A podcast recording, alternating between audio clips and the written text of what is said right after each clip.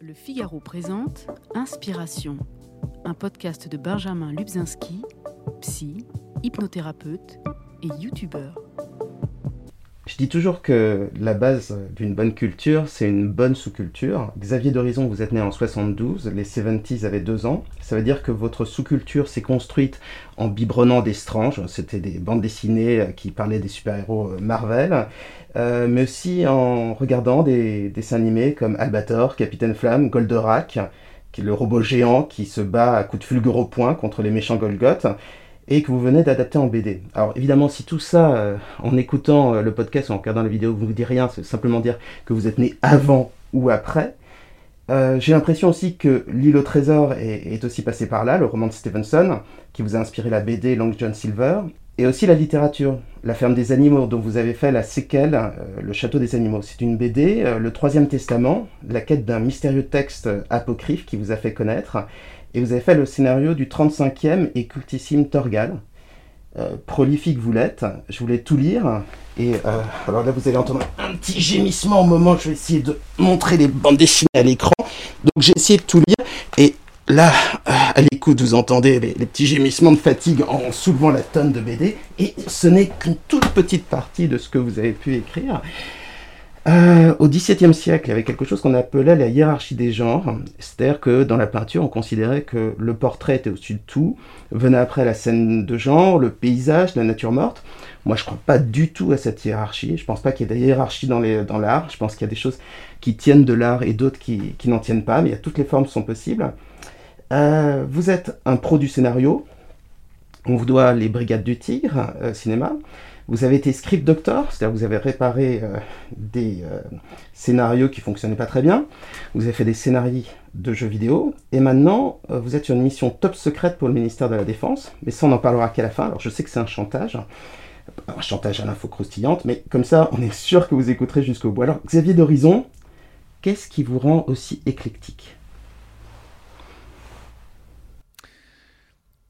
Je en fait, cet éclectisme dont vous parlez, à mon avis, euh, n'est que d'apparence. C'est-à-dire que tout ce que j'ai écrit euh, a quand même, je pense, plusieurs formes, euh, en tout cas, a, une, colonne vertébrale, une unité.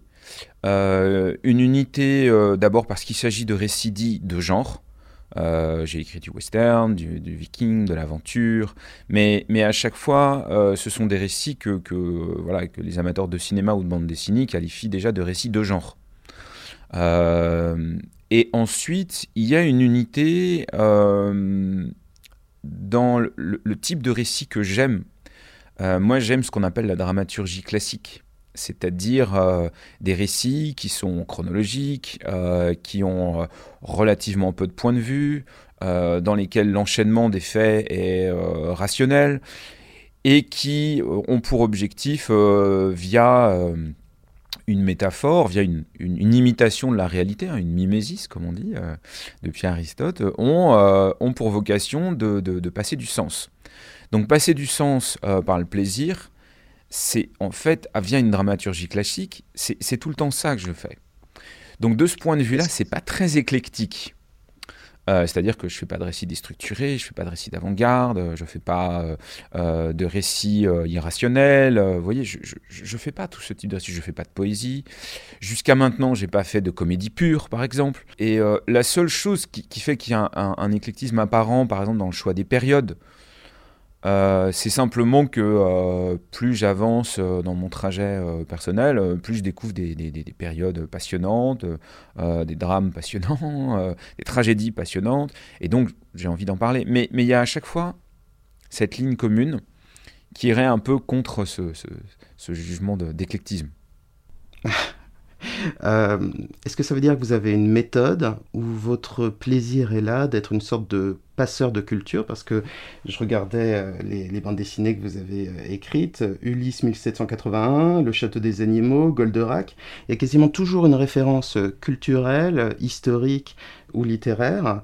Euh, est-ce que vous décrivez comme un, passeur de culture? Est-ce que c'est une méthode ou est-ce que c'est simplement votre plaisir? Les deux. Les deux. plaisir parce qu'en fait, en tant que scénariste, un des grands plaisirs dans ma vie, c'est de me documenter. Il faut comprendre que la documentation, pour moi, c'est entre un tiers et la moitié du temps d'écriture. Euh, et, c'est génial d'avoir une vie où en fait euh, on se dit bah tiens euh, cette semaine je vais voir tous les films par exemple qui traitent d'extrémisme religieux ou la semaine prochaine je vais lire un livre sur le combat à l'épée au XVIe siècle. vous voyez c'est génial de se lever le matin et de se dire qu'on a ça à faire, d'être curieux et d'aller d'aller creuser dans des époques et en général dans l'histoire, enfin l'histoire ou la philosophie ou la psychologie puisque c'est les, les domaines qui en fait nous nourrissent. Donc d'un côté, c'est un plaisir, bien sûr, euh, et puis la volonté, qui est associée à la volonté de transmettre ça, vous avez raison. Et d'un autre côté, c'est une nécessité, euh, parce que euh, en tant que scénariste, bah, je ne suis pas universitaire, je ne suis pas un chercheur, je ne suis pas historien, je ne suis pas psychologue, je ne suis pas philosophe. Et donc à chaque fois, j'ai besoin de me documenter pour avoir des, des, éléments pour mon histoire, des choses à vous raconter. Et puis, simplement même en termes de méthodologie de, travail, euh, pour écrire, j'ai besoin de murs. J'ai besoin d'être emprisonné, j'ai besoin d'une euh, contrainte créative. Moi, je m'appuie sur une contrainte. Et la contrainte sur laquelle je m'appuie, c'est en général, euh, effectivement, l'histoire ou des, des, périodes, en tout cas culturellement très, très marquées. Est-ce que vous avez peur d'écrire euh, ce que vous voudriez comme ça, euh, au fil de la plume, euh, guidé par votre inspiration, sans, sans référence précise, presque de l'écriture automatique? C'est quelque chose qui vous fait peur? Vous avez, vous avez déjà testé? Ouais, mais en fait, ça ne me fait pas peur, c'est que c'est juste que dans ma perception des choses, en tout cas, ça n'a aucun sens. C'est-à-dire que mon but, comme je vous l'ai dit dès le départ, euh, c'est d'écrire des histoires qui, j'espère, donneront du plaisir à mes lecteurs et éventuellement peut-être feront passer mon opinion euh, sur les gens, le monde, la politique, euh, donc un sens. Et à partir du moment où je, me mettrai à écrire sans aucune contrainte, je parlerai de, ce que je connais et comme je vous l'ai dit, j'ai pas le sentiment de connaître plus de choses que n'importe qui en fait. Donc, si je parle comme ça, sans m'être documenté, sans avoir fait des recherches, sans sans connaître un peu plus le sujet que mon lecteur, il y a de fortes chances que je lui dise ce qu'il sait, et donc ça, ça porte un nom. Euh, raconter à un lecteur ce qu'il sait, ça s'appelle faire un cliché. donc j'ai pas envie de faire ça. Quant à faire une psychothérapie, ça c'est possible, mais ça c'est pas pour mes lecteurs, euh, c'est pour mon thérapeute. Voilà. Euh, donc on parlait de, de, scénario, que ce soit pour les films, la BD, les jeux vidéo, euh, ou même vous êtes professeur de, scénario dans une école, euh, pour vous c'est toujours le même métier? Vous voulez dire entre être dans une école et euh, Être dans, bah, on, transmet quelque chose, on transmet un savoir-faire qu'on a déjà en tant que scénariste, une méthode peut-être, et puis euh, c'est pour ça, c'est toujours cette idée. Euh, moi, quand j'ai regardé ce que vous avez créé, je me suis dit waouh, il a touché à tous les à tous les différents types de médias. il a il a abordé à peu près tous les genres et toutes les toutes les époques. C'est pour ça que j'ai parlé d'éclectisme. Hein. Moi, je considère que de toute façon, quand un qu'un auteur a souvent une patte, donc c'est normal qu'on trouve une colonne vertébrale, comme vous me le décriviez, et aussi normal qu'un auteur ait une, une méthode. Mais est-ce que vous avez l'impression, quand vous prenez votre costume de scénariste pour le cinéma, que vous changez de métier? Quand vous devenez prof, est-ce que vous changez de métier? Ou est-ce que vous avez l'impression, finalement, d'être, de raconter une histoire, toujours en se fondant sur les mêmes principes? Alors, euh, je distinguerais deux choses. Euh, je distinguerais le mhm. fait d'être scénariste pour différents médias notamment cinéma, télévision, bande dessinée. Je mettrai le jeu vidéo un petit peu à part, surtout que j'y ai pas touché depuis très très longtemps. Mais euh, pour ces trois médias-là, je dirais que j'ai globalement, pour être scénariste de bande tel que je le fais moi, tel que je le pratique, euh, c'est-à-dire que moi je fais des bandes dessinées qui sont des histoires sur plusieurs, plusieurs tomes, etc. Donc euh, je vous dirais pas la même chose si je faisais du gag, ce que je ne sais pas faire. Mais euh, faire ce métier-là, ou être scénariste de télévision, ou être scénariste de cinéma, un peu de choses près, c'est la même chose. C'est vraiment la même chose. La différence, c'est que ça m'oblige à prendre en, compte les contraintes du média. Et euh, vous ne racontez pas la même chose suivant ces trois médias. Pour des raisons d'abord évidentes de budget, vous n'avez pas le même budget si vous faites de la télé ou si vous faites du cinéma. vous n'avez pas, par exemple, ou de la bande dessinée. Vous voyez, faire un, château, une armée de 2000 personnes, en bande dessinée, ça coûte la même chose que prendre un appartement. série télé, si je vais voir un producteur qui, fait une petite série télé française, je lui dis il me faudra un château, 2000 personnes en costume, il, va me sauter à la gorge, à juste titre. Donc déjà, il y a une prise de contrainte, de, bien sûr, de, moyens, mais pas que ça. Euh, il y a aussi le fait que la mise en scène, ou euh, la, même les dialogues, ne s'écrivent pas de la même façon, suivant les trois médias. Euh, par exemple, la bande dessinée est un média lu et non pas parlé. Donc c'est très différent. L'intonation, par mais différente. Euh, le, sens en bande dessinée, il arrive par les yeux et va au cerveau. En, télé ou en cinéma ou peut-être en théâtre, il arrive par l'oreille. C'est très différent en fait. Et, euh, enfin, par exemple, le, niveau de finesse entre les, enfin, ou d'écart entre le texte et le sous-texte n'est pas exactement le même en bande dessinée ou en audiovisuel parce que vous n'avez pas le ton, euh, vous n'avez pas la nuance que va apporter un acteur, même si j'ai des dessinateurs qui savent apporter de très grandes nuances dans leur dessin, c'est quand même pas la même chose. Donc tout ça pour dire que globalement, c'est le même métier, avec des nuances. Enseigner, c'est autre chose. C'est vraiment autre chose. Déjà parce que écrire une histoire, c'est manipuler. C'est-à-dire que euh, c'est par exemple faire passer du sens sans vous le dire, sans que vous en rendiez compte. Au contraire, quand, euh, j'enseigne, j'explique à mes étudiants comment faire passer du sens, comment est-ce que on, construit une histoire, quelles sont ces étapes? C'est un petit peu, si vous voulez, euh, comme si d'un côté vous étiez en train de voir un décor, et de l'autre côté je vous expliquais comment construire le décor. C'est assez différent. Le point commun peut-être entre les deux, c'est que dans les, à chaque fois, j'essaye pour, pour transmettre ce que j'ai à transmettre, d'utiliser la méthode narrative, c'est-à-dire de raconter des histoires. Par exemple, c'est via une histoire, je raconte comment raconter une scène. Euh, mais, mais le but est très différent. Et donc la méthodologie, finalement, ne sont, sont, pas exactement pareilles. Mais je m'amuse beaucoup. Le seul autre point commun, je m'amuse beaucoup dans les deux cas.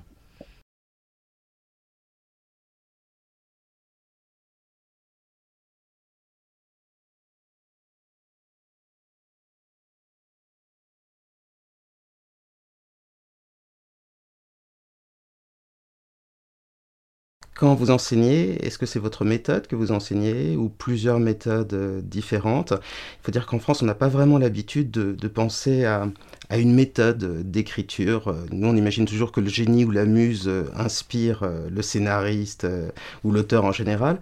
Est-ce que c'est ce que vous avez appris via votre expérience ou est-ce que c'est aussi d'autres méthodes que vous enseignez ou est-ce que vous avez aussi étudié d'autres méthodes pour enrichir la vôtre? Alors déjà, euh, je vous, bah, merci pour cette question, parce qu'effectivement, un, des grands drames, mais je parle vraiment de drame de l'écriture en France, c'est cette idée assez incroyable que écrire, euh, je parle d'aventure romancée ou d'aventure dramatisée, ça consisterait à se mettre à une table de café au flore et puis à attendre que des dieux, que le dieu inspiration descende et fasse que le récit sorte comme ça tout d'un coup en deux jours au fil de la plume. C'est un fantasme, ça n'arrive pas, et aucun grand récit ne s'est jamais écrit comme ça, aucun. Mais c'est terrible parce que dire ça, c'est d'abord euh, faire croire qu'il euh, y, a, y a des gens qui auraient un talent, puis d'autres qui n'en auraient pas. Bon, donc il y en a qui seraient des élus, puis d'autres qui ne seraient pas, donc déjà c'est faux. Et en plus, euh, c'est empêcher la progression et le travail et la création simplement d'une bonne partie euh, de euh, comment dire du potentiel énorme littéraire, intellectuel, d'intelligence qu'on a en France. Donc effectivement, je m'élève contre cette idée et je reste fasciné de voir que les pays qui produisent en ce moment parmi les œuvres les plus intéressantes en audiovisuel, je pense à la Grande-Bretagne, je pense euh, à des pays scandinaves et de temps en temps à nos amis américains, ont eux admis cette idée depuis très longtemps et on voit bien que ça ne les empêche pas de faire des œuvres de grande qualité. Bon. Euh, ça, c'est la première chose. Euh, et, là, je vous transmets un peu ma frustration par rapport à ça. Comme si, vous voyez, c'était évident qu'on va apprendre le solfège C'est évident. Mais vous pouvez aussi apprendre le piano tout seul, dire au passage. Hein. enfin, globalement, on considère que des gens euh, ont appris comment faire du piano depuis des centaines d'années et que, somme toute, s'ils pouvaient vous le transmettre, ça vous permettrait, vous, de vous exprimer au piano plutôt que de passer du temps à taper sur des touches. Bon. Ça, c'est pour le, constat de la nécessité du cours. Ensuite, le cours en lui-même que, que, je fais, que ce soit euh, chez Gallimard ou que ce soit euh, à Émile Cole, à Lyon, euh, c'est pas des recettes je viens pas en leur disant à la minute 3, vous allez faire ça, à la minute 4, vous allez faire ça, ce serait ridicule. En fait, au départ, euh, je m'appuie sur quelque chose qui a plus de 2000 ans et qui s'appelle la poétique d'Aristote. Aristote, il connaissait pas Hollywood. Mais Aristote, en fait, euh, il, a, fait un certain nombre de lettres, en fait, qui ont été euh, regroupées dans un texte, donc qui s'appelle la poétique, dans lequel il dit, voilà, moi j'ai regardé la vie, pas, pas Hollywood une fois de plus, la vie, et je me suis rendu compte que dans la vie, il y avait des choses qui étaient intéressantes et des choses qui l'étaient pas. Et donc, quand on imite la vie, qu'on fait donc une mémésis, eh bien, euh, voilà les mouvements qu'il peut, être, peut, peut être intéressant de représenter. Et il a écrit là-dessus. Et depuis, un certain nombre de gens, de théoriciens de l'écriture, sont revenus sur la compréhension de ce qu'avait eu Aristote, l'ont adapté parfois au cinéma, parfois au conte, par exemple, comme Vladimir Prop, Hein, ils essayaient de comprendre comment marchaient les contes, comment ils se construisaient. Et moi, j'ai tout simplement fait une synthèse entre ce que tous ces, grands auteurs, ces grands étudiants, théoriciens de la, dramaturgie avaient, trouvé, que j'ai associé à mon expérience, et à ce que m'ont appris aussi d'autres scénaristes avec qui j'ai travaillé. Moi, j'ai eu la chance de travailler avec des auteurs, avec des, oui, avec des scénaristes, avec des dramaturges, ils m'ont appris plein de choses. Donc, ce que j'essaie de transmettre est un mélange d'une théorie de plus de 2000 ans, euh, d'un apprentissage personnel et de l'enseignement que j'ai moi-même reçu euh, de gens avec qui j'ai travaillé. Alors, quitte à appuyer sur la, frustration, moi j'ai l'impression qu'il y a un complexe français. Alors, il y a plusieurs types de complexes. Il y a les complexes d'infériorité, les complexes de supériorité, puis vous avez les complexes d'infériorité-supériorité. On peut avoir les deux en même temps. Alors en France, j'ai l'impression qu'un film intello, on sait faire. Un blockbuster ou un film de genre, euh, par exemple de l'horreur ou de la SF, ou un film de super-héros, on ne sait pas faire ou on ne veut pas faire. Et la BD me semble préservée de ça. Mais elle est peut-être malgré tout pas aussi largement diffusée que les mangas ou les comics. Euh, à part cette, euh, cette méthode, cet enseignement de la dramaturgie, qu'est-ce qui nous manque à votre avis? Vous savez, on a plusieurs journées pour en parler ou pas? en fait, d'abord, euh, bah, j'essaie de faire une réponse relativement courte, mais il faut d'abord savoir que ça ne nous a pas toujours manqué. Euh, si vous regardez, euh, et là je veux parler un peu de cinéma, mais si vous, parlez, si vous regardez le cinéma euh, des années 40, même des années 50, jusqu'en fait à, la fin des années 60, vous allez voir que les, les Français arrivaient à aborder des genres très différents, du fantastique, du mystérieux, du polar, avec une qualité qui dépassait de loin euh, ce que pouvaient faire euh, nos cousins euh, anglo-saxons. si, je, enfin, je sais pas, mais revoyez par exemple Les Disparus de Saint-Agile ou revoyez l'assassinat du Père Noël, si on peut parler de récits d'enfance avec un du mystère, et vous verrez à quel point on savait non seulement réaliser et mettre en place des récits de genre avec un potentiel d'évocation absolument incroyable. Donc déjà, on, sait, on a su faire et donc on devrait savoir. Ensuite, moi, je verrais deux raisons majeures, mais que, voilà, que le, temps là, va m'empêcher de développer. Mais euh, le premier, c'est que pour faire des récits de genre, en dehors de, effectivement de ceux dont vous avez parlé, sur lesquels effectivement la France, l'audiovisuel français arrive à produire des œuvres d'une qualité incroyable. Euh, on, a des récits sociaux absolument géniaux, euh, brillants. On a des des comédies qui sont, parfois parfois vraiment d'excellent de, niveau. Mais pour le genre, effectivement, on a un problème. Et, ça, il vient à mon avis de deux choses. Il vient du fait que on a complètement perdu cet apprentissage justement de l'écriture. Euh, et ça date en gros euh, de la nouvelle vague, euh, qui a complètement décrédibilisé cet apprentissage de l'écriture classique. et donc, en fait, les gens, contrairement à ce qui peut se passer dans les pays anglo-saxons, n'ont plus le même langage, n'ont plus le même métier. Et si moi, par exemple, je croise trois scénaristes anglo-saxons, et je connais leur méthode de travail, on va avoir le même langage, on va parler la même langue. Et ça va énormément nous aider à travailler, à organiser notre, euh, notre écriture. Si je prends deux autres scénaristes français qui seront probablement tout aussi brillants, tout aussi intelligents, tout aussi cultivés, c'est pas le sujet. Mais déjà, on n'aura pas les mêmes termes, pas les mêmes méthodes, donc déjà, on va perdre un temps fou. Donc il y a la première raison, c'est une perte énorme de savoir-faire.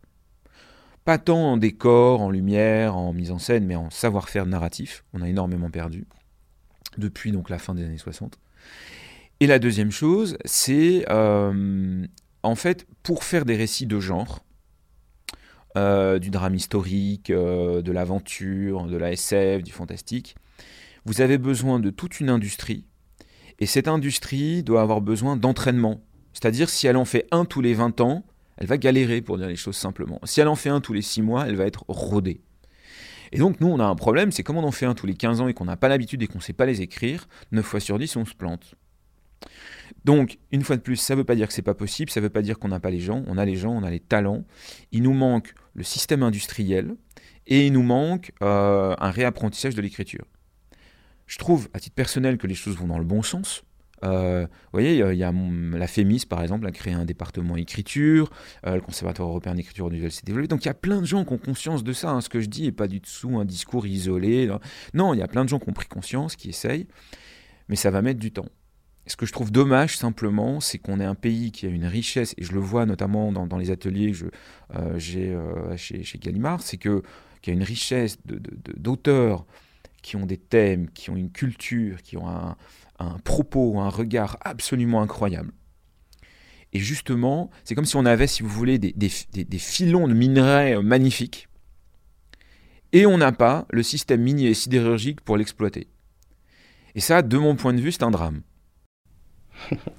Je voudrais vous poser une question un petit peu euh, cliché, si vous me le permettez.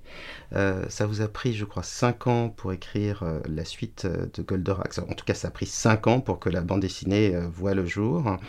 Il y a des auteurs comme John Irving ou Paul Auster qui se sont lancés dans, dans, le scénario pour le cinéma et ils ont tous abandonné parce qu'ils trouvaient qu'ils étaient un peu trop dépendants d'autres personnes et puis que ça prenait un temps, mais long, long, long. Euh, est-ce que ça vous a tenté euh, d'écrire des romans, euh, quelque chose que vous pourriez faire tout seul, sans dépendre des autres, ou encore une fois, vous avez envie d'avoir des contraintes, de collaborer, de créer quelque chose collectivement? Est-ce que vous avez eu la tentation de l'écriture sans image Non. non, pour plusieurs raisons. D'abord, la première, c'est que je ne crois pas avoir un talent littéraire euh, très développé, alors que c'est le point clé, évidemment, pas un des points clés de l'écriture d'un roman. Ensuite, ça c'est une raison négative, mais j'ai deux raisons qui sont heureusement beaucoup plus positives. Euh, la première, c'est que j'aime l'image. Vous voyez, avant d'arriver dans vos studios, un des dessinateurs avec qui je travaille me dit tiens petit cadeau, puis il m'envoie sur WhatsApp deux photos de cases qu'il vient de dessiner et d'ancrer. Et il a raison, c'est un cadeau. C'est-à-dire que quand vous avez une idée dans votre tête et qu'un un dessinateur génial vous envoie une image de ça et il l'a réalisé en mieux en plus, c'est un bonheur absolu. Moi, quand je reçois une page qui réussit, ma journée, ma journée est illuminée. C'est voilà. Donc déjà, moi, j'aime l'image, j'aime le dessin. Donc, euh, donc évidemment que j'ai pas envie de faire du roman, j'ai envie de faire euh, de la bande dessinée ou du cinéma, l'audiovisuel. Et la deuxième raison positive, c'est que j'aime l'idée euh, de travailler en interaction avec quelqu'un, mais un auteur. Et c'est vrai que le problème, une fois de plus, pour lequel il y a des tas d'exceptions, mais général de l'audiovisuel, c'est que souvent, vous passez autant de temps à écrire qu'à expliquer ce que vous avez écrit, ou à expliquer ce que vous avez écrit à des gens qui n'y connaissent rien. Et c'est ça le problème. Donc, je, réinsiste, il y a des exceptions. Mais imaginez que vous soyez médecin.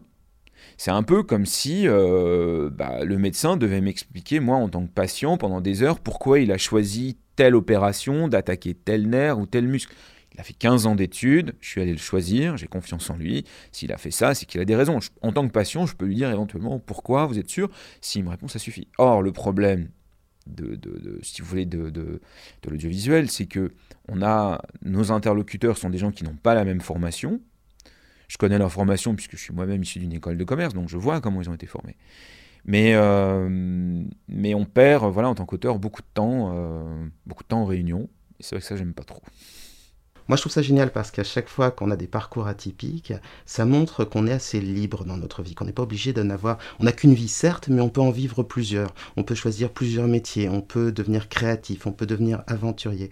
Moi, j'aimerais savoir simplement euh, comment vous avez pu passer euh, de cette école de commerce à euh, scénariste. Euh, de quelle manière ça s'est fait? Est-ce que c'est la chance? Est-ce que c'est votre passion qui vous a guidé? Ou est-ce que c'était le dégoût de travailler à la Barclays, euh, la banque hein, bien connue Je crois que vous avez un peu bossé là-bas. Euh, qu'est-ce qui vous a poussé à travailler en tant que scénariste? Moi, je sais que j'ai changé de, de, carrière parce que je voulais faire un métier utile et parce que je détestais celui dans lequel j'étais. Vous, c'est quoi ce qui vous a fait changer de vie? Alors, Déjà, euh, je voudrais juste revenir sur la première chose que vous avez dit, savoir que c'est possible de changer de vie. Et vous avez raison. Euh, moi, c'est, euh, ça me paraît vraiment important de le dire, de le répéter. C'est possible. Ce n'est pas forcément une nécessité. Parce que je pense qu'on arrive aussi à une époque où ça devient une forme de dictature. C'est-à-dire, si on n'a pas changé de vie et qu'à 40 ans, on n'est pas passé de banquier à, créateur euh, de, euh, de Tébio, on a raté sa vie. Donc non, non. Il faudrait pas qu'on passe d'un euh, d'un schéma à un autre. C'est-à-dire de si t'as pas ta Rolex, t'as raté ta vie. Ah, si tu l'as encore, tu l'as raté. En fait, j'ai envie de dire ça dépend de chacun. Et il n'y a pas de mal à être banquier à 50 ans, c'est super si, on est heureux. En fait, le truc, c'est comprendre qui on est, déjà, comprendre ce qu'on aime faire, et ensuite trouver un moyen de traduire ce qu'on aime faire dans sa vie. Mais effectivement, on est libre. Il n'y a pas de, y contrainte, à moins d'avoir un AK-47 sur la tempe, on est libre. Bon, ça c'est et, je ne cesse de répéter à mes enfants, euh, quand même beaucoup de gens, et d'ailleurs un album sortira bientôt sur ce thème. Euh, nous pouvons choisir notre vie. Voilà. Maintenant, pour ce qui est de mon cas, euh, moi, je vais vous dire comment ça s'est, passé en fait assez simplement, mais j'étais, tout a commencé au moment où j'étais en école de commerce. Et là, euh, par passion, je m'étais investi dans une association de, bande dessinée qui s'appelait le Festival bande dessinée des grandes écoles. Et il se passe deux choses pendant que je, participe à, cette association. Euh, la première, c'est que je vais rencontrer un dessinateur qui s'appelle Alex Alice, qui est depuis bien connu des, des, fans de bande dessinée. Et lui aussi est en école de commerce, il était à l'ESCP. Et un jour, je vois ses dessins. Euh, et, on échange comme ça, et je lui dis, tu sais, moi j'aime bien écrire. Et puis il me dit, bah moi, de toute façon, bon, j'ai fait une école de commerce pour faire plaisir à papa, maman, mais je voudrais être dessinateur. Je lui dis, si tu veux, on peut essayer de faire une histoire. Bon. Ça, c'est le premier moment où je me dis, tiens, pourquoi pas? Et je dis pourquoi pas? Parce que moi, je viens d'une famille où personne n'était artiste, personne n'était auteur. Et alors, devenir scénariste, était, vous m'auriez dit que j'allais devenir, euh, j'en sais pas, euh, courant de 100 mètres haies ou danseur étoile, ça aurait à peu près fait la même chose. C'est-à-dire impossible. Mais on n'y pensait même pas. C'était même pas une piste. C'était même pas envisageable. Mais bon, on part là-dedans et on commence en fait tous les deux avec Alex Alice à développer ce qui sera donc le troisième testament. Et parallèlement à ça, je rencontre lors de ce festival Jean Van Damme. Et Jean Van Damme euh, est invité du festival et moi je suis chargé de, de le conduire toute la journée, de l'emmener au restaurant, de l'interviewer pour la gazette de l'école. Euh, c'est l'auteur de la série 13, euh, de Torgal et aussi de Largo Winch. Donc, euh, bah, c'est l'un des, des plus grands scénaristes. Et d'ailleurs, c'est assez amusant parce qu'on vous compare très souvent à lui. Alors, on va se demander s'il y a deux scénaristes connus ou bien si vous vous ressemblez vraiment, mais ça, je vous poserai la question un petit peu plus tard. Donc, c'était quand même une rencontre assez, assez incroyable. Hein. Le, croyant a rencontré son Dieu. Pardon, c'était une rencontre assez incroyable. Le croyant a rencontré son Dieu dans la chair. Hein. C'était, j'imagine ce que c'était. Ah, j'étais. Ben moi, en fait, pour vous dire, le soir, j'avais tellement souri toute la journée que j'avais mal aux joues, en fait. Les muscles zygomatiques, en ah, fait. Le zygomatique était bloqué. Mais vraiment, ça m'est arrivé une fois dans ma vie, c'était avec Jean Van Damme. Et je, vois cet homme. Euh, donc j'avais lu bien sûr tous ses albums, hein. j'étais un, un, passionné de son travail, et euh, en plus c'est un, une personne euh, très charismatique, euh, voilà, qui a, qui a, une aura littéralement autour de lui. Et je me dis, mais surtout, ce que ça, ça, l'effet que ça me fait, c'est que je me dis, un scénariste, c'est réel. Moi, j'en avais jamais vu. Je savais même pas à quoi ça ressemblait. Et donc, tout d'un coup, j'ai un projet en main, enfin, qui est en train d'être élaboré, et je vois une réalité. Et il y a quelque chose qui se met à germer chez moi, c'est un jour, Alors non pas je veux être Jean Van Damme, j'aurais jamais eu cette prétention, mais je veux essayer de faire quelque chose qui ressemble vaguement à ça. Et euh, je commence mes premières années d'emploi de, professionnel, que pour le coup j'adore, contrairement à vous. Mhm. Euh, moi, je, me suis beaucoup amusé en fait chez Barclays. J'étais libre, je, faisais des, je répondais à des appels d'offres, j'essayais d'être créatif dans mon métier de banquier. Enfin, c'était franchement, j'aimais bien ça. Je, et je passais de très bons moments. Et le soir, le week-end, la nuit, euh, j'écrivais avec Alex et on développait le Troisième Testament. Et puis, à un moment, le Troisième Testament est sorti. Ça coup de chance absolument incroyable, ça a très bien marché. Puis voilà, et puis premier enfant, une femme qui travaillait énormément, euh, plein de contraintes, et, c'était plus possible. Je pouvais plus, voilà, celui-là, et je pouvais plus mener deux vies en même temps. Et donc, soutenu par mon épouse, soutenu par mes parents, ils m'ont dit, écoute, démissionne. Donc j'ai vraiment démissionné, une vraie démission, pure et dure. J'ai rendu ma carte bleue de travail, les clés de ma voiture, mon téléphone. Euh, et puis ma boîte a été très bien d'ailleurs. Ils m'ont dit écoute, c'est super. Euh, bah, si, ça se passe pas bien, tu reviens. Et puis je suis pas revenu. Voilà. Mais c'était pas, il n'y avait pas de, c'était, c'était euh, sans haine et sans violence. Hein. C'était, écoutez, je vais essayer quelque chose, puis on verra ce qui se passe tant mieux pour vous. Moi, je travaillais dans la pub, donc c'est un petit peu, un petit peu différent. Ouais, je comprends, je euh, comprends très bien. euh, rétrospectivement, c'est presque une question euh, à un auteur que je pose. Vous avez l'impression que c'était des coups de chance ou que c'était inévitable? Les deux. Les deux. Coups de chance d'abord parce que c'est bête, mais si j'avais pas croisé Alex Alice euh, et qu'on n'avait pas discuté, si j'étais pas d'emblée tombé sur ce co-auteur absolument exceptionnel, hein, un très bon scénariste et en plus dessinateur incroyable, peut-être que ça ne se serait pas fait. Et, euh, euh, et en même temps, c'était pas un coup de chance parce que, parce que j'avais décidé d'être dans cette association de bande dessinée, j'avais décidé de m'y investir. Euh, souvent, je me dis coup de chance euh, d'être avec mon épouse qui m'a qui m'a soutenu, euh, qui m'a qui m'a poussé, et en même temps, c'est pas un coup de chance puisque je l'ai choisi. Donc, vous voyez, je crois que je crois que les choses se font.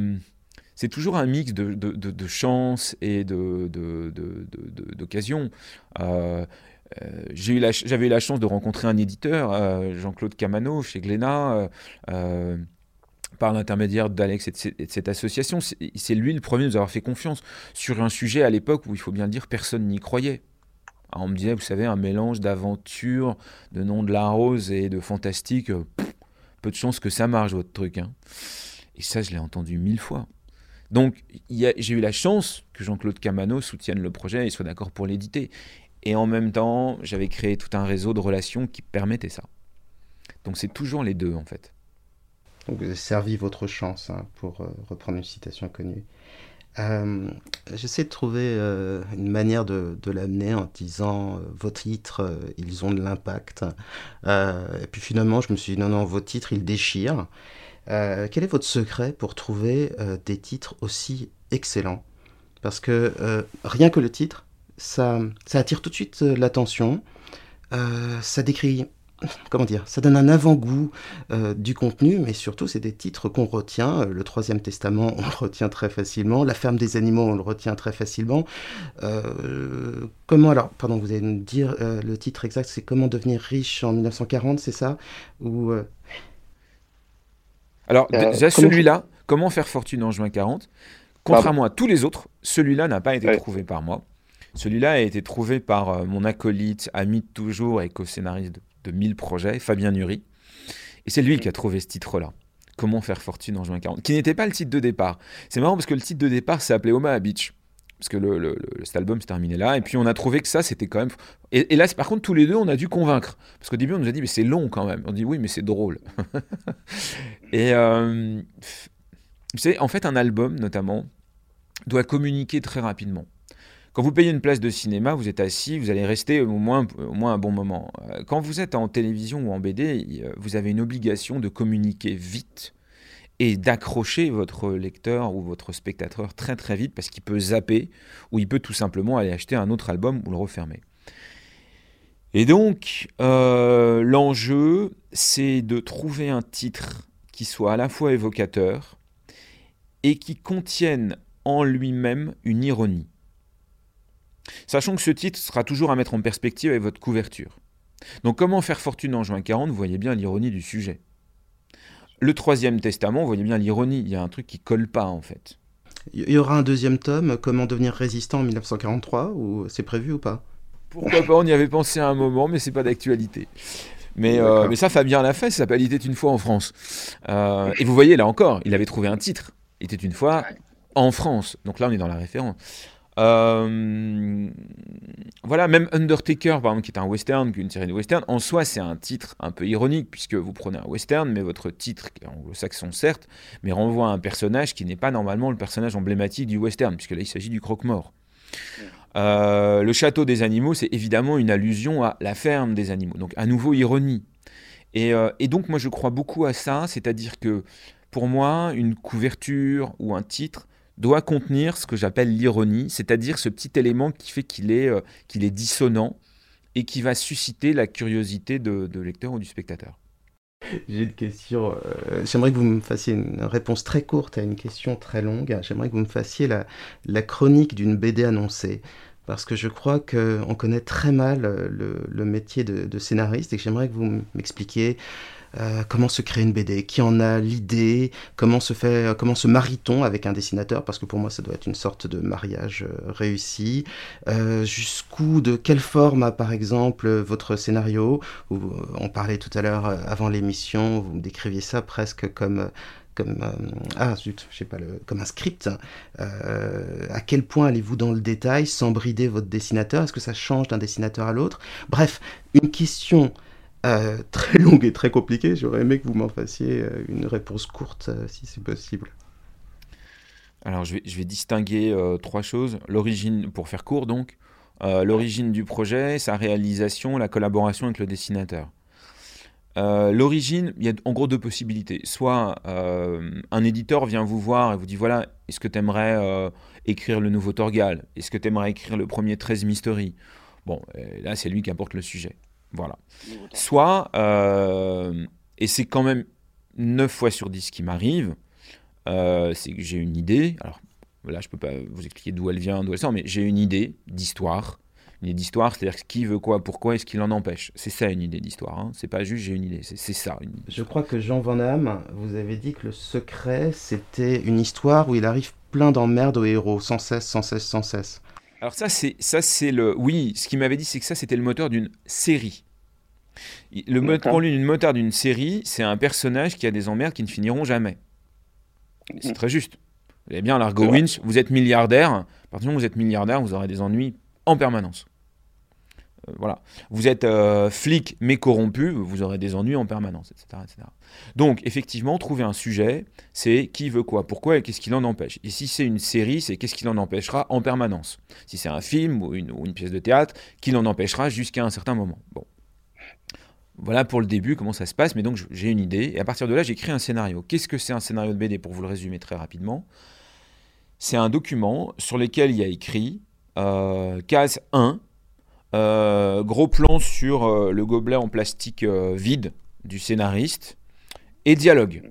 le scénariste dit blablabla. Case 2, dézoom. On découvre un studio de tournage en période de Covid avec des caméras et tout. Le scénariste est assis sur un fauteuil gris, il a une veste noire et je, me décrirai un peu. Case 3, etc. Et je décris tout.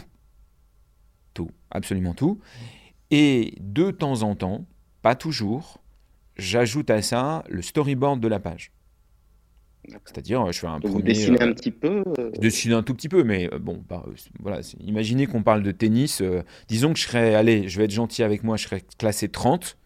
Et en fait, mes mhm. dessinateurs, eux, ils sont entre 1 et 5 à la TP mondiale. Voilà. mais donc, de ce point de vue-là, je dessine. Mais, mais vous voyez à peu près l'écart de niveau qu'il peut y avoir.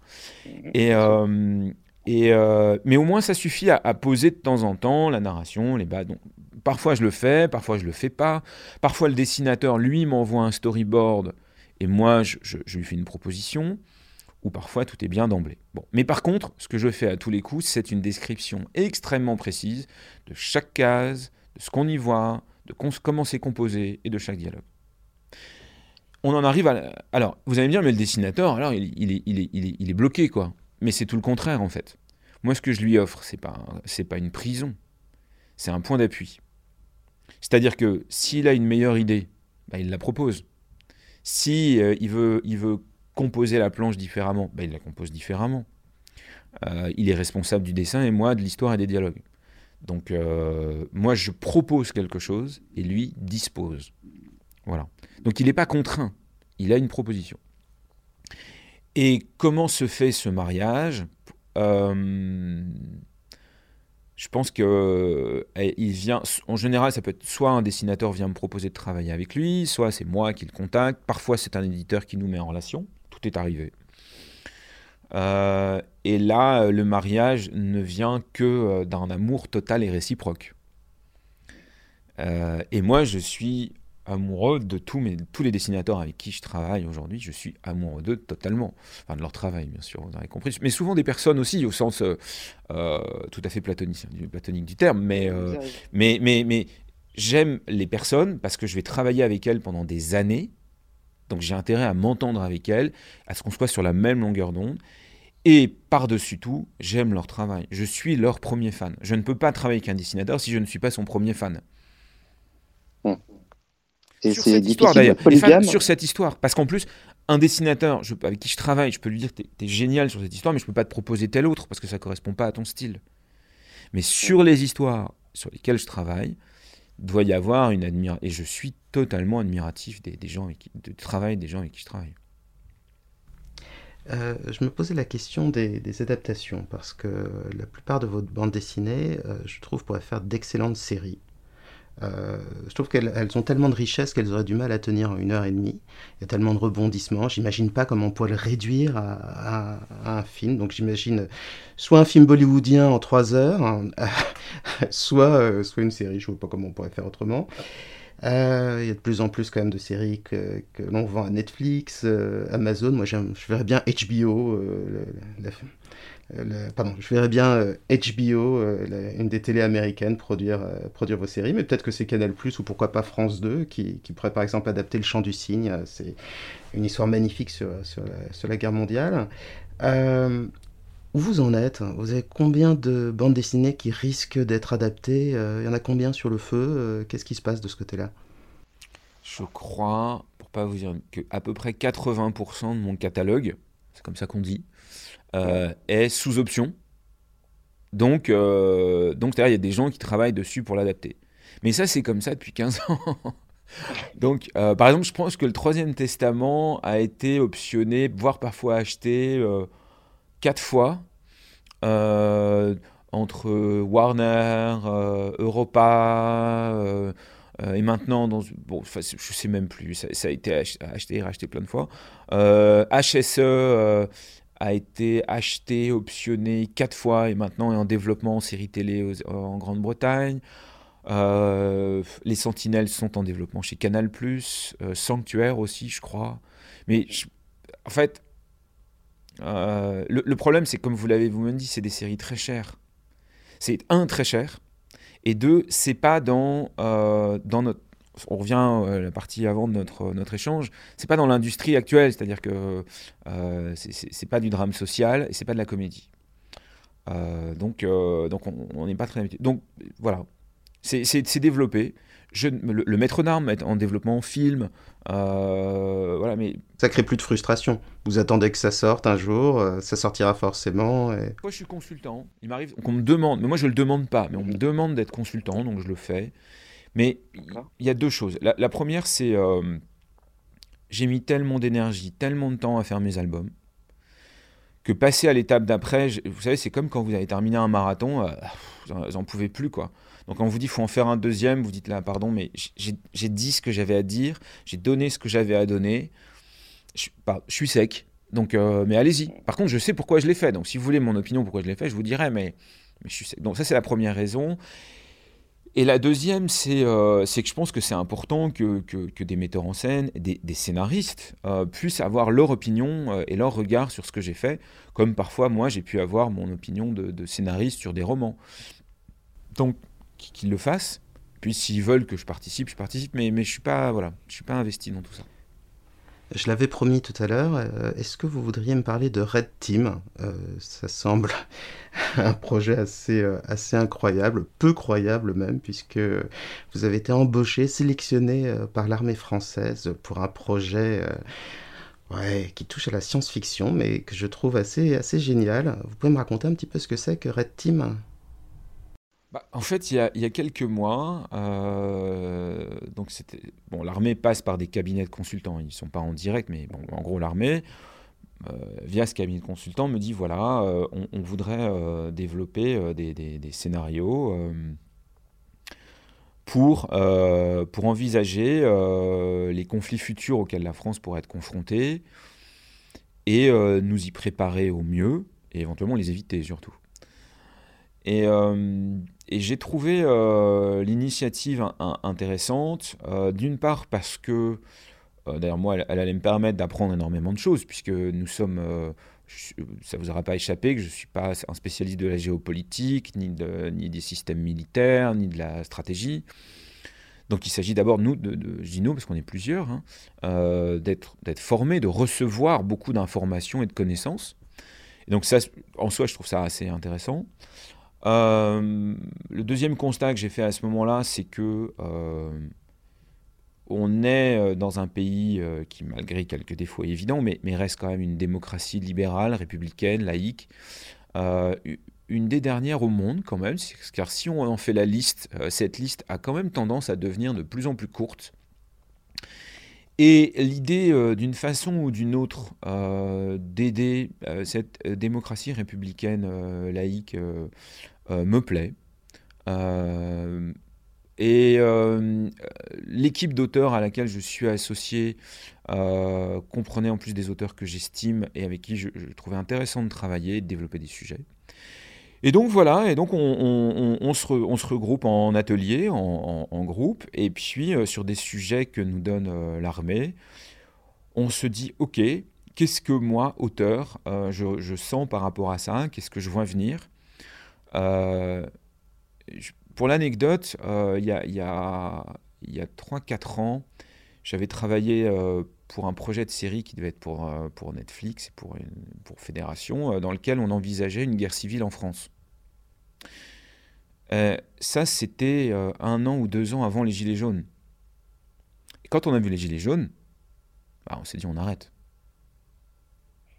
Et en fait, cette crispation qu'on a vue en France, euh, ces souffrances, euh, cet affrontement au sein de la société française, euh, voilà, moi j'avais amené un sujet qui en parlait deux ans avant. moi j'ai écrit une série qui s'appelle HSE, Human Stock Exchange, qui traite de la cotation en bourse de l'être humain. En fait, ça, c'est plus l'anticipation, c'est de la réalité. Aux États-Unis, ça y est, des sociétés mettent ça en place. J'ai même été d'ailleurs contacté par l'une d'elles, ce qui est quand même assez amusant pour, euh, pour poser un certain nombre de questions.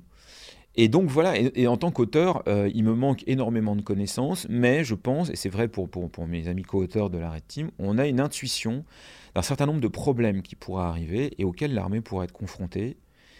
Et ce qu'on leur apporte, je pense, c'est ces intuitions et une façon de les, euh, de les faire passer à la première personne. C'est-à-dire que nous, on peut écrire je je, faire parler un personnage. Ce que ne savent pas faire, euh, pour le coup, euh, des stratèges, des, théoriciens militaires. Euh, Donc c'est ce qu'on fait. J'aimerais vous poser une dernière question avant de, vous faire passer le questionnaire de Proust. moi, il y, a trois, trois séries, enfin trois, trois titres qui m'ont vraiment, vraiment marqué. Vous avez, c'est pour ça que je vous parlais tout à l'heure d'éclectisme. Vous avez euh, fait récemment un, album avec Terry Dodson, qui est un, dessinateur génial, qui, comment dire, euh, qui sait magnifier la femme et qui donnerait l'impression que Manara est, puritain en comparaison. Et là, j'ai l'impression que vous êtes autorisé tous vos fantasmes d'adolescent. Euh, je l'ai juste là. Je ne peux pas montrer le tome 1 parce que sinon on va être censuré sur à peu près tous euh, les médias, sur Facebook, partout. Mais euh, c'est absolument euh, remarquable parce que c'est excessivement fun.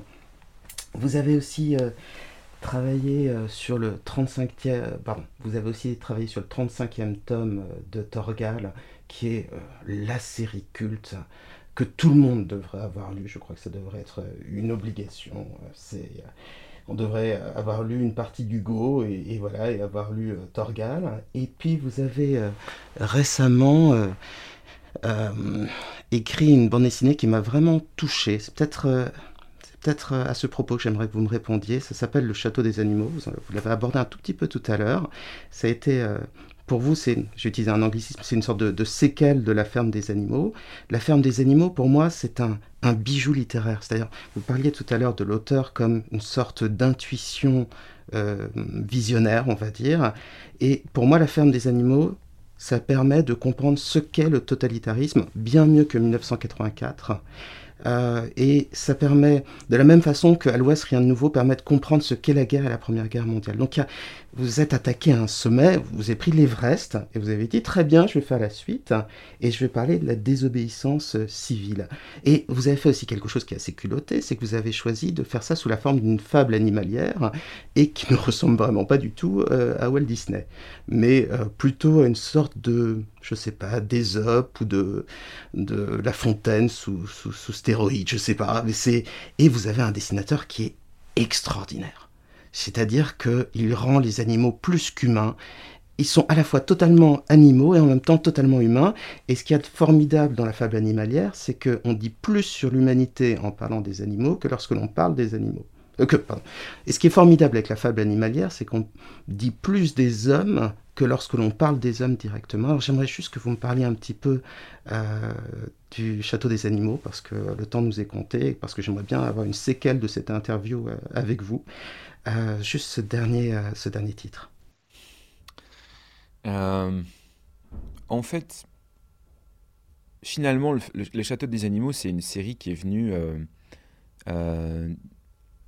bien sûr de la lecture de la ferme, des animaux, bien sûr de la frustration à, la fin de cette histoire, de, voir que et de lire que, le changement euh, euh, proposé par des gens qui étaient courageux, des animaux qui étaient courageux, honnêtes, volontaires, se terminait en drame. Et c'est profondément frustrant ça, cette idée de voir que le mal gagne. de ce point de vue-là, c'est un roman terrible. Et euh, surtout désespéré. Et moi, je suis de nature optimiste, euh, romantique, je pense, dans mon écriture, et surtout convaincu que euh, la violence ne gagne pas.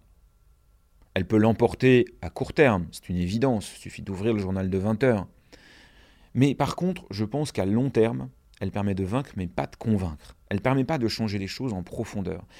Et si vous voulez, cette conviction profonde que j'ai euh, dans, mais pas simplement dans une vie politique, qui est celle évoquée dans, la ferme des animaux, mais euh, dans, une vie à la fois bien sûr politique, mais aussi euh, dans le cadre professionnel, dans le cadre familial, dans le cadre euh, hum, humain, amoureux, cette conviction dans le couple, cette conviction que la violence ne résout pas, j'avais qui est une conviction absolument peu partagée, hein, surtout en France. Vous voyez bien, en général, c'est plutôt ceux qui sont, surtout aujourd'hui, ceux qui sont en colère, ceux qui montent, des, voilà, ceux qui montent leur mécanique, qui roulent des épaules, plutôt ceux-là qui, qui ont le vent en poupe quand même. Bon, et moi, je n'ai pas cette conviction-là.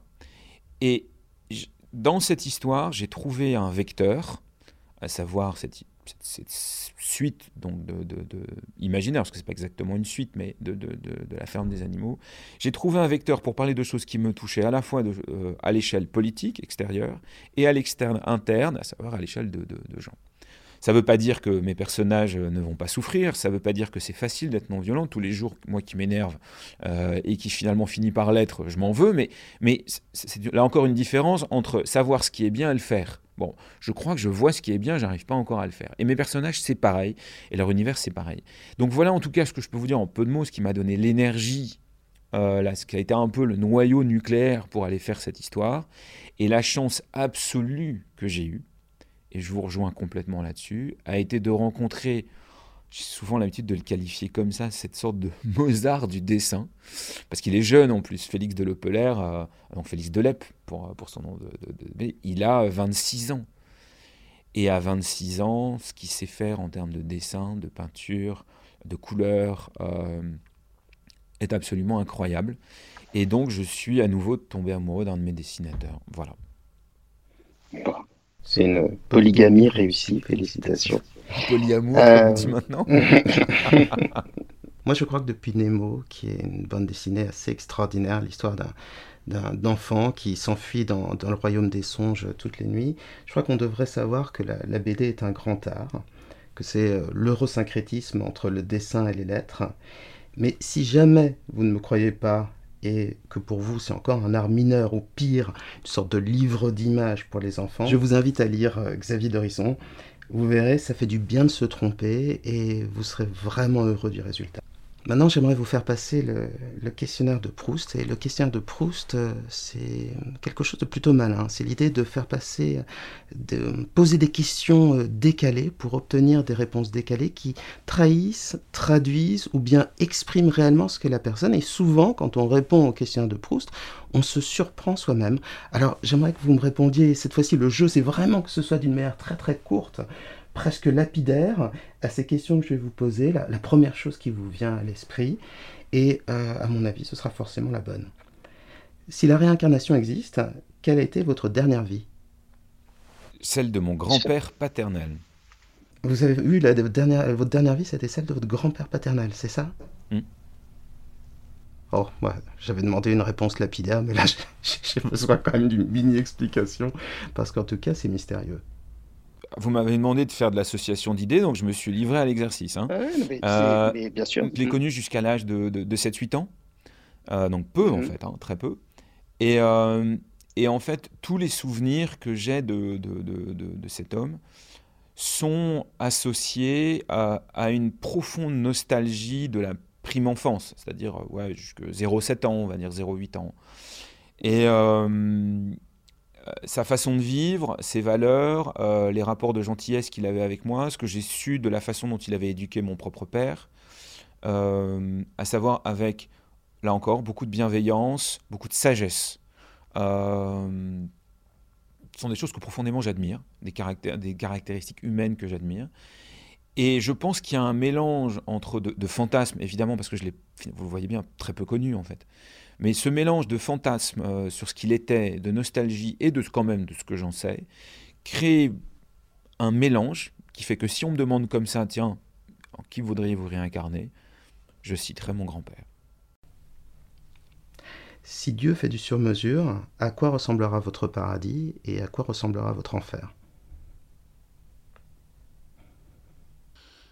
Euh, D'abord, si Dieu existe, j'espère qu'il a de bonnes excuses, mais je suis obligé de le ramener à, ce qui est ma, ma, vie euh, personnelle et ce serait, euh, je dirais, euh, une vie sans les tragédies de la, de la souffrance humaine, à savoir vieillesse et maladie.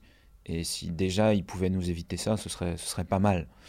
et un enfer, l'enfer pour moi, c'est c'est l'absence absolue de raison et d'empathie ou de raison euh, et de compassion, ce qui n'est pas exactement la même chose, mais euh, c'est la déraison.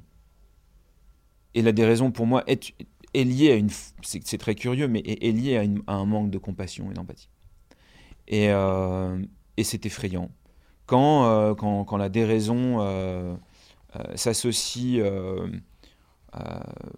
au manque de respect d'une forme ou d'une autre d'humanité, il y a pour moi quelque chose de totalement effrayant. C'est l'enfer. Si on est dans la matrice, que changeriez-vous en premier à sa programmation? C'est que vous savez, dans, dans, le premier Matrix, il y a un personnage qui dit c'est dingue. Euh, je suis en train de mordre dans ce steak, j'ai le goût du steak, j'ai euh, l'odeur du steak, j'ai la consistance du steak, je sais qu'il est faux, mais en fait, je préfère celui-là euh, à la réalité qu'on découvre hein, dans le film. Et quand moi je le vois et je l'écoute, je me dis, il a peut-être pas tort. Et il est là le problème. C'est qu'en fait, euh, ce que je changerais, c'est que euh, soit je supprimerais complètement cette, je complètement pour aller affronter la réalité, et parce que sinon je, pose une, vraie, euh, une vraie dissonance qu'à mon avis on va pas être à, même de résoudre. Vous voyez ce que je veux dire? C'est-à-dire qu'en fait, si j'étais la matrice, je me supprimerais. Et parce que ça va poser, à mon sens, un problème dans, le futur relativement proche. C'est que le monde virtuel va devenir beaucoup plus agréable que le monde réel. Or, je pense que notre cerveau, en tant qu'outil, en tant que système mécanique, n'est pas fait pour gérer ça. Nous sommes une espèce qui est en train d'organiser sa, sa, propre escroquerie et qui l'organise très très bien à tel point qu'elle va réussir à s'escroquer elle-même avec une réalité virtuelle. Et, euh, et, donc la seule chose, ce serait que la matrice décide de suicider. Euh, j'aime bien cette réponse.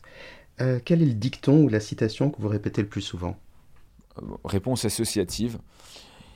It's not over until it's over. Je la donne en anglais, ça fait beaucoup rire mes enfants, et, évidemment, c'est une citation euh, tirée de Rocky. Euh, bon, tant qu'on n'est pas mort, tout peut changer, quoi, c'est ça? Tant que c'est pas fini, c'est pas fini. Donc, euh, tant qu'il y a de l'espoir, on continue. Quel est le plus grand de vos petits plaisirs coupables? Alors, si je mets de côté la gourmandise, qui est quand même un de mes énormes péchés coupables, au sens des sept péchés capitaux, Ouais, euh, J'avoue que euh, lire Paris Match euh, le samedi matin devant mon café est un de mes, de, de, mes plaisirs coupables. Quand la vie semble injuste, triste, douloureuse ou même absurde, que faites-vous pour essayer d'être heureux? J'essaie de me souvenir que ce n'est pas la vie qui est injuste, ce sont les hommes qui peuvent l'être. Ça n'a rien à voir. Y a-t-il un film, une série, une musique ou un livre qui vous a changé? Pas inspiré, changé plein, beaucoup. Euh, mais euh, celui qui me viendrait à l'esprit, c'est le Gandhi de Richard Attenborough. Ça vous surprendra pas. avec, euh, mais j'étais pas la même personne après avoir, avant et après avoir vu le film. Quand vous êtes-vous magistralement trompé pour la dernière fois? Je dirais pas qui, mais récemment, j'ai vu, j'étais quelqu'un de mon entourage qui, qui m'exprimait la mauvaise opinion euh, cette personne qu'elle avait d'elle-même. Et euh, elle se détestait, en fait, à ce moment-là. Elle se trouvait nulle. Et euh, moi, j'ai compris ça. moi, j'ai perçu ça sur le moment comme une agression, c'est-à-dire comme une façon de dire en fait, c'est toi qui te trouves très bien et, c'est agressif. Et, donc, je l'avais perçu comme une agression. Et en réalité, c'était pas du tout ça. C'était juste une personne qui m'exprimait son désarroi. Et donc, j'avais rien compris et j'ai été complètement à côté de la plaque.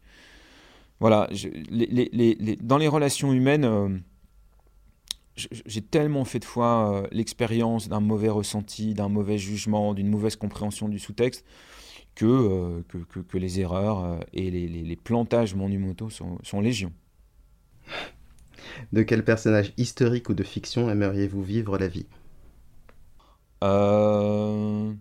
Récemment, comme ça, association d'idées, Jean d'Ormesson l'impression que la question que je vais vous poser, elle se pose pas pour vous. Et quand je dis ça, c'est plutôt un compliment qu'une critique. Mais quelle, quelle est la situation dans laquelle vous vous sentez le plus obligé de faire semblant? Quand je dois cacher mon chagrin. Qu'est-ce qui arrive à vous mettre en colère, mais vraiment en colère? Euh, Je sais que j'ai deux cordes sensibles, euh, vraiment à fleur de peau. La première, c'est l'ingratitude, le sentiment d'ingratitude. Et euh, la deuxième chose, c'est euh, euh, lorsque on me met devant le fait accompli, et notamment, je dois bien l'admettre, devant, dans, le cadre de mon travail. C'est-à-dire que quelqu'un qui toucherait mon travail l'abîmerait notamment en me mettant devant le fait accompli, a cet énorme pouvoir sur moi, donc, de me mettre dans un état de rage et de colère qui dépasse l'entendement. Et moi qui cherche en plus à essayer de calme, alors là, je pars très très loin. Parce que ce serait un manque de respect euh, vis-à-vis de vous, pour votre art, ou pour l'art en général pense que ce qu'il y a derrière ça, c'est le fait de me dire que tout d'un coup, je ne suis plus en situation de contrôler, en fait. Quel est parmi vos défauts celui auquel vous tenez le plus? Ma gourmandise. pour quelle époque étiez-vous fait? Pardon? Pour quelle époque étiez-vous fait? Si, si euh, on met de côté euh, deux minutes, évidemment, euh, les progrès de la science et notamment de la médecine, je pense que j'aurais été bien fait pour les années entre les années 50 et 70 du XXe siècle. Pour conclure cet entretien, j'aimerais dire ceci. Quand un artisan connaît son métier, quand un artisan ne se prend pas pour un artiste, quand un artisan aime transmettre son art, aime l'enseigner, bah, je crois que c'est vraiment à ce moment-là que c'est un artiste. Et donc je pense que c'est ce que vous êtes, un artiste et un merveilleux artisan. Et je crois que c'est le plus beau compliment en tout cas que je puisse vous faire. Merci Xavier de Merci beaucoup à vous. Merci.